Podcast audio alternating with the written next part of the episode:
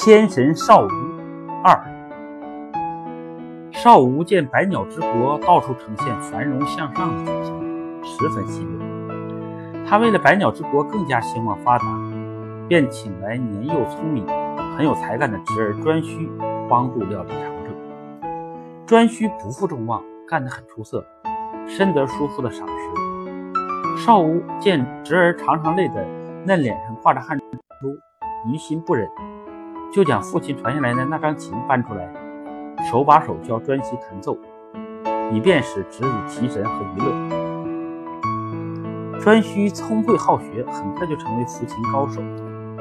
他的精湛琴艺赢得了百鸟的齐声喝彩，自然而然地超过了叔父少吴。几年后，颛顼长大成人，便要回到自己的国家，最后他成了北方的天帝。颛顼一离开，少吴便觉得空荡荡的，心里别提有多寂寞。每当看到那把琴，只能给他增添思念和烦恼。他觉得物在人已去，离愁难消，于是他便拿起了琴，扔进了东海。从此，每当夜深人静、月朗星稀的时候，那平静的海面便飘荡着婉转悠扬、凄凄切切的琴声。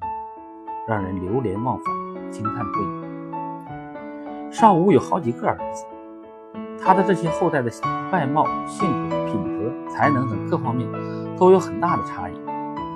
其中一个儿子名叫虫，他有着人的面孔，鸟的身体，而且更令人惊讶的是，虫的脸是四四方方的，经常穿着白色的衣服，出行的时候驾驭着两条飞龙。由于他的非凡才干，所以受到东方天帝伏羲的器重和垂青，成为神话中的牧神，和伏羲共同掌管着春天。人们一般一般称之为巨蟒。春天是万物复苏的季节，繁花似锦，莺歌燕舞，小草偷偷地套着乳头，树木也轻轻地伸伸腰，鱼儿在水中游来游去，鸭子也在水里嬉戏，整个世界都是一。派生机盎然、生机勃勃、欣欣向荣的景色，到处是欢歌笑语、歌舞升平。木神就拿着一个圆规一样的东西，掌管着此时的大地万物的生命。圆规是他的权力象征，人们叫他巨蟒，就包含着弯弯曲曲的意思，和春天草木出生时刻的弯曲柔软的样子很相近。巨蟒还兼任着生命之神。如果某人多行善事，对国家的发展做出了突出的贡献，巨蟒就会给他增加寿命。少吴的另一个儿子名叫该，该有着老虎的爪子，人的脸，浑身到处都是白毛。他是父亲少吴的部下，人们一般叫他汝收。他就是神话中的金神，和父亲少吴一同掌管着西方一万二千里的地方。他们分工负责。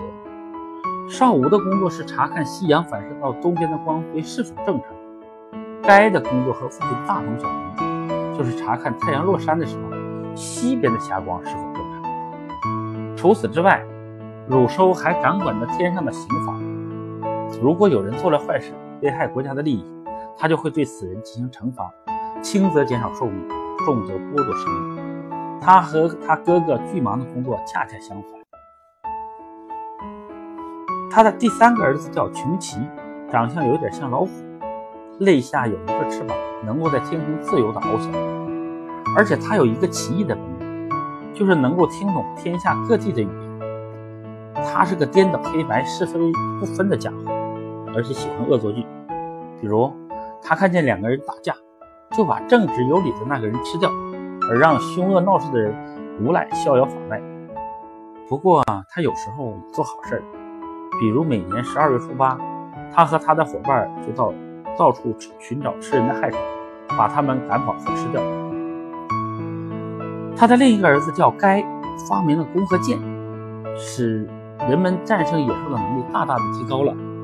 他的另外一个叫做贝伐的儿子被贬到了南方，做了米渊的主神。少吴的一个后代蒙担任水官，被称为玄冥溪。蒙的儿子台乙，因为治水有功，被封在汾汾川。此外，帝尧时候帮助尧治理国家的高尧，大禹时候帮助大禹治理洪水的伯夷，都是邵武的子孙。他的后代中有一个在遥远的北方的夷狄国，这里的人只有一只眼睛，长在两个中间部位，也是十分的神奇。邵吴在位期间，因修太吴之法，故称邵吴。设公正、农政，分别管理手工业和农业，以发展生产。同时还正度量，订立度量标准，观测天象，制定历法，发明乐器，创作乐曲。同时还与炎黄集团建立了密切的交流关系。比如，他收留养育了皇帝的孙子颛顼，接任自己东夷部落联盟首领职务。